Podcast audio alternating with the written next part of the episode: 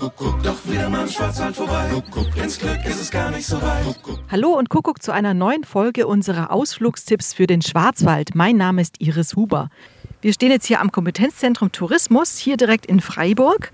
Und äh, gerade kommen zwei Wanderer zur Tür herein, die Sarai und der Daniel. Und die sind gerade zusammen die Ostvariante des Westwegs gelaufen. Insgesamt waren sie, glaube ich, zwölf Tage unterwegs. Aber das würde ich jetzt mal gerne genauer wissen. Sarai, wie war es denn?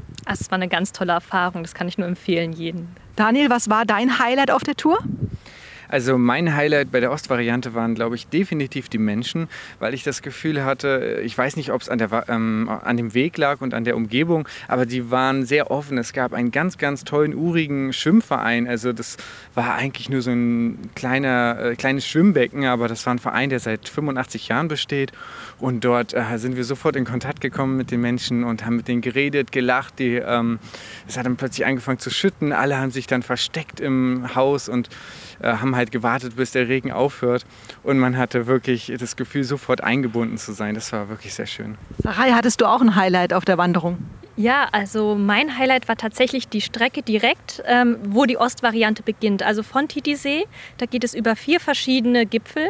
Also da geht man über den Zwei-Seenblick, dann um die Hornixgrinde, ähm, den Hochkopf läuft man auch hoch. Und das waren echt ganz tolle Ausblicke. Es ist auch relativ einsam dort gewesen. Das war ein ganz großes Highlight, würde ich sagen. Und Daniel, wie habt ihr es gemacht mit den Unterkünften? Habt ihr mal einen Tag vorher angerufen oder seid ihr spontan äh, irgendwo hingelaufen? Wo habt ihr übernachtet? Ja, also das war komplett unterschiedlich. Wir äh, waren auch einmal, da hat es sehr geregnet, da sind wir einfach in der Schutzhütte geblieben und haben dort geschlafen, weil wir halt äh, von den äh, Sachen, die wir mit hatten, immer vorbereitet waren auf diese Worst-Case-Fälle. Und ansonsten war es relativ spontan und äh, einmal hat es gewittert, dann haben wir halt äh, schnell im, beim Weißkopfsattel heißt es, glaube ich, äh, da haben wir äh, übernachtet und das war auch wirklich sehr, sehr urig und schön und da kommt man nochmal in Kontakt mit den Leuten, weil das dann halt auch öfters so Familienbetriebe sind oder einfach jetzt keine großen Hotels waren, wo wir geschlafen haben und äh, das macht dann auch den Westweg aus. Und gab es auch ein Lowlight, Daniel?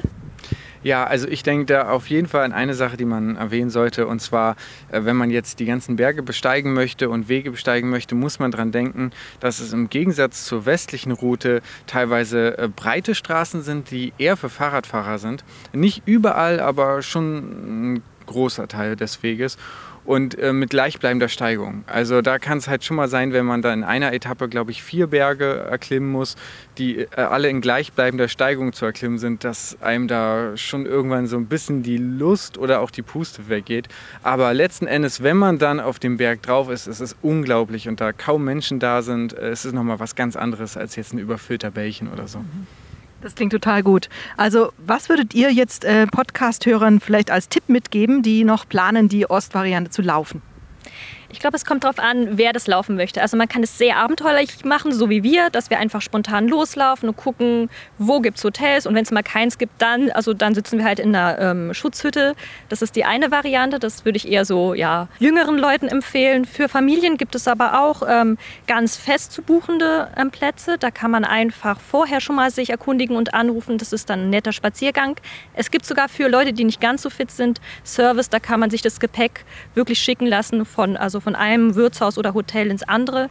Und ich glaube, das kann man auch sehr schön machen, so dass es für möglichst viele Leute Varianten gibt, diesen Weg zu laufen.